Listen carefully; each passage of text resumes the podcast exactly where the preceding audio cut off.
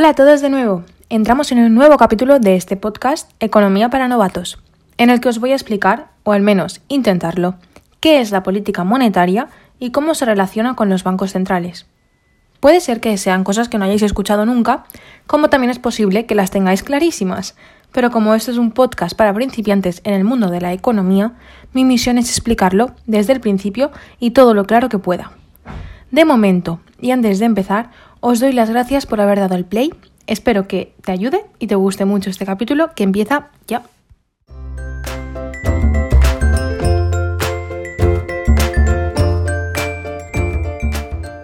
La política monetaria, como su propio nombre indica, se dedica a controlar los factores monetarios con el objetivo de garantizar la estabilidad de precios y el crecimiento económico, del que ya hablamos profundamente en el último programa se engloba dentro de la política económica, que se refiere a su vez a todas las acciones y decisiones que toman los políticos de un país refiriéndose a temas económicos. Los objetivos de esta política son muchos y para cumplirlos necesitarán una serie de instrumentos que explicaré ahora después. Pero empecemos con los objetivos, que al final de todo es lo más importante porque es lo que te mueve a hacer algo. El objetivo principal de casi todas las economías es controlar la inflación, esto quiere decir que los países van a intentar que su nivel de precios suba pero se mantenga de una manera estable y, no, bastante reducida, porque así se evitarán pues, los problemas de la inflación, que son unos cuantos.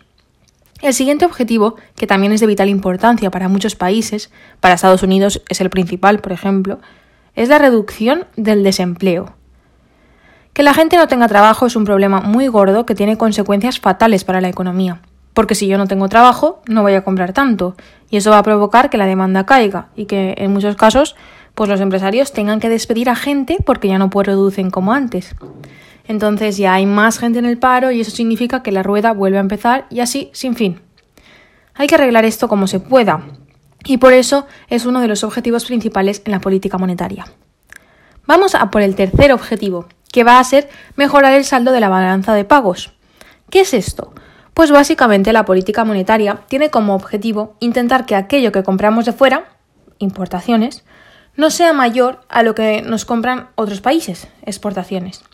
Se busca que más o menos quede balanceado o incluso positivo a nuestro favor, es decir, que nosotros vendamos más de lo que compramos al exterior, para no crear una deuda que suba y suba y se convierta pues, en impagable.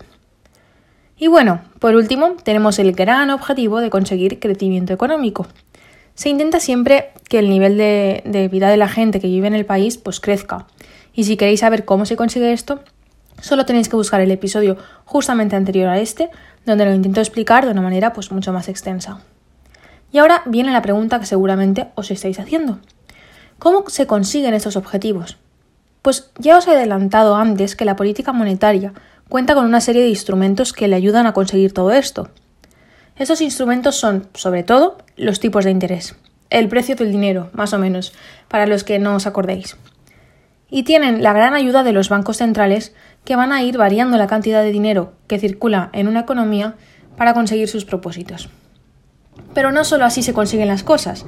La política monetaria también necesita la ayuda de la política fiscal, aunque de momento nos olvidaremos de esta y ya la explicaré yo bien en otro episodio.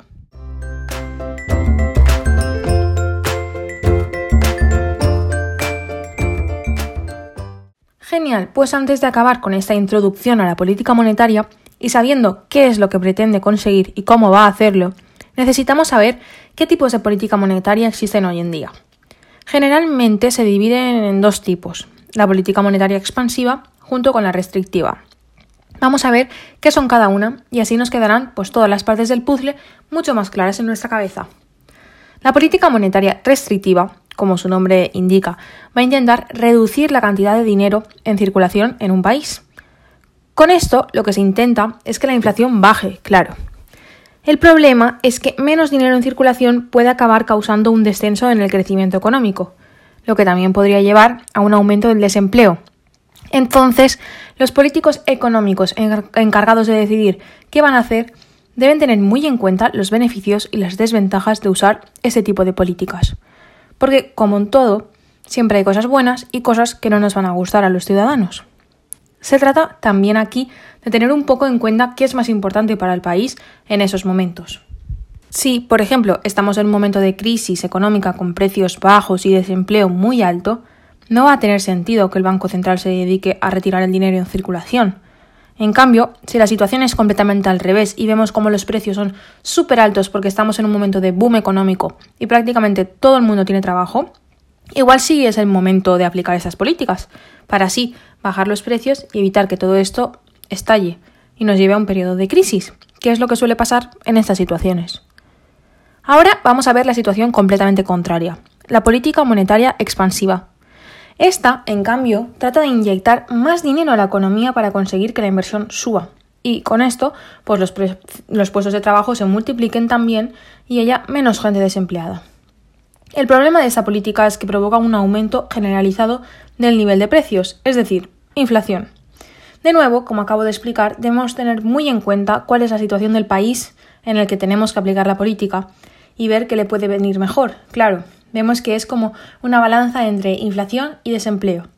¿Qué nos hace falta? Porque no nos gusta ninguna de las dos, pero algo tendremos que elegir. Genial, pues ya tenemos lo más gordo explicado, pero ahora queda lo que quizás puede ser más complicado de entender. Igual alguno de vosotros se ha quedado pensando y no sabe muy bien cómo va a hacer el Banco Central para repartir más dinero o quitar dinero del sistema. Es muy fácil decirlo. Y al igual que no que puede que no tengáis ni idea de qué tiene que ver el tipo de interés en todo esto. Bien, pues necesito que subáis el volumen, bueno, tampoco es súper a tope, que no quiero asustaros, y escuchéis atentamente la historia. El Banco Central no puede quitar y poner dinero directamente, pero sí puede comprar y vender bonos para conseguirlo. ¿Qué es un bono? Pues para no perder mucho tiempo y que lo entendáis, podría ser algo parecido a las acciones de las empresas, pero en este caso se compran y venden entre el Banco Central de cada país y los bancos comerciales o privados que existen en el país también. Entonces, cuando el Banco Central tenga en mente reducir la cantidad de dinero en el mercado, lo que va a hacer es poner a la venta bonos a un interés más alto. Esto quiere decir que si los bancos compran el bono, recibirán esa cantidad más un plus en un periodo de tiempo. Al ver esto, pues los bancos comerciales deciden comprar bonos como locos y entonces cambian su dinero que tenían en las cuentas por bonos. ¿Qué pasa entonces?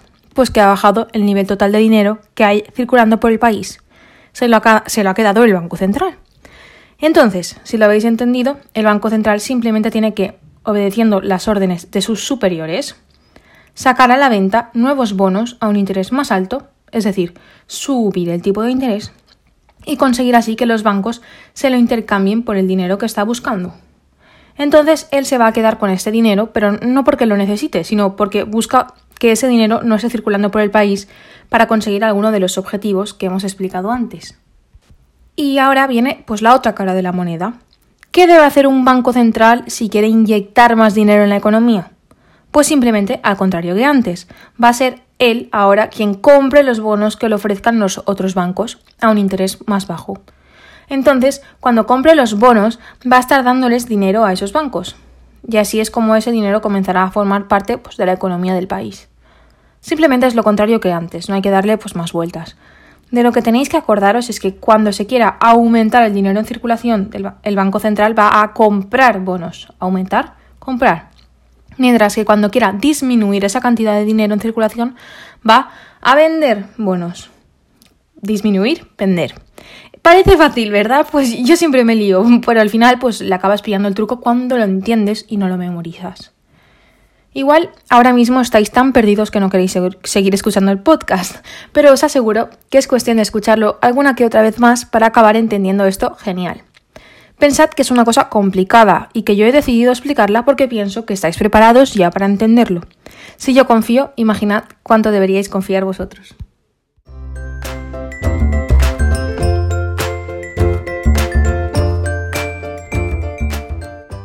Y claro, ahora que ya sabemos cómo funciona todo esto, vamos a necesitar una ayudita para acabar de entender qué es eso del Banco Central.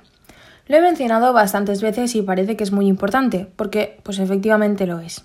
Y por eso ahora quería dedicar una parte de este episodio para que acabemos el podcast sabiendo perfectamente de qué se trata. En resumen, un banco central es la única entidad que tiene derecho a producir y distribuir el dinero oficial del país o el conjunto de países del que forma parte. Y digo conjunto para referirme, pues, por ejemplo, al Banco Central Europeo o exclusivamente, prácticamente, que tiene en cuenta a todos los países de la Unión Europea, como ya he comentado pues, en otras ocasiones. Así, el Banco Central de Chile va a ser el único capacitado para producir y distribuir pesos chilenos, mientras que el Banco Central de Guatemala tiene el monopolio con respecto al quetzal. Y así con todos los países. La, Unión Europea es un caso aparte porque todos los países que forman parte de la, de la, Unión Monetaria tienen que seguir lo que dice el Banco Central Europeo y ellos no tienen pues ningún poder para elegir sobre su propia política monetaria, sino que es la Unión en conjunto la que decide lo que es mejor para todos. Entonces, como habréis podido adivinar, también es el organismo que se dedica a decidir cuál va a ser la mejor política monetaria a seguir por el país en concreto, una vez analizada la situación que vive. Es por eso por lo que el Banco Central de Estados Unidos, en este caso conocido como la Reserva Federal, actuará según crea viendo la situación allí, mientras que el Banco Central de Nicaragua pues va a tener que centrarse en qué pasa en Nicaragua para elegir sus políticas, pues obviamente. Lo más importante que debéis saber sobre un banco central es que tiene que ser independiente del poder político siempre. Igual que la división de poderes advierte que la justicia no puede estar relacionada con el gobierno, el Banco Central no debería tener nada que ver con el gobierno tampoco. ¿Por qué? Pues porque el gobierno, como tiene intereses políticos, podría intentar aplicar unas políticas monetarias concretas que les beneficiaran a ellos, pero que a lo mejor tuvieran consecuencias fatales para los que les siguieran en el poder unos años después.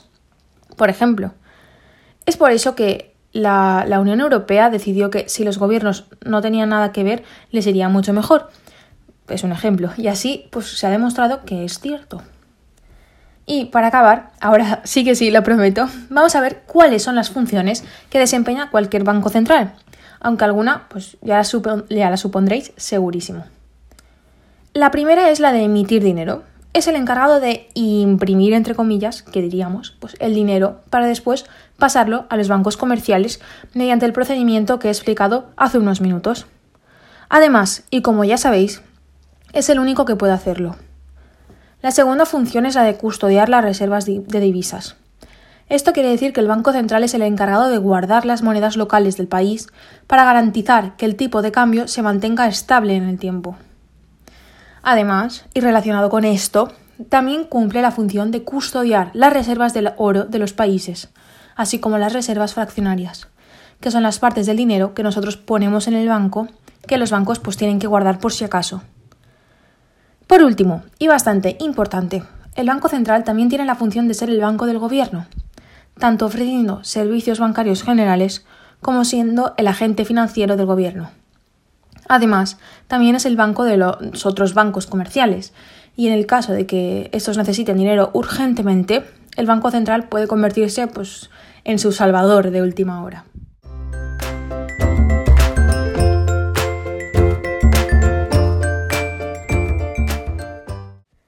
Ahora sí, después de este episodio, entendería que estéis hartos y necesitéis un poco de aire para gestionar todo lo que os he contado. Si lo habéis entendido todo la primera, estoy muy contenta y orgullosa, pero si no, también, porque lo habéis intentado y eso es lo que cuenta. Muchas gracias de nuevo por haber elegido Economía para Novatos para que os acompañe en vuestros ratos libres, me hace muy feliz. Espero que os haya gustado y que estéis preparados para la próxima entrega. Recordad que si tenéis alguna sugerencia podéis escribirme siempre a economiaxnovatos.gmail.com. Gracias infinitas otra vez y nos oímos en el próximo capítulo.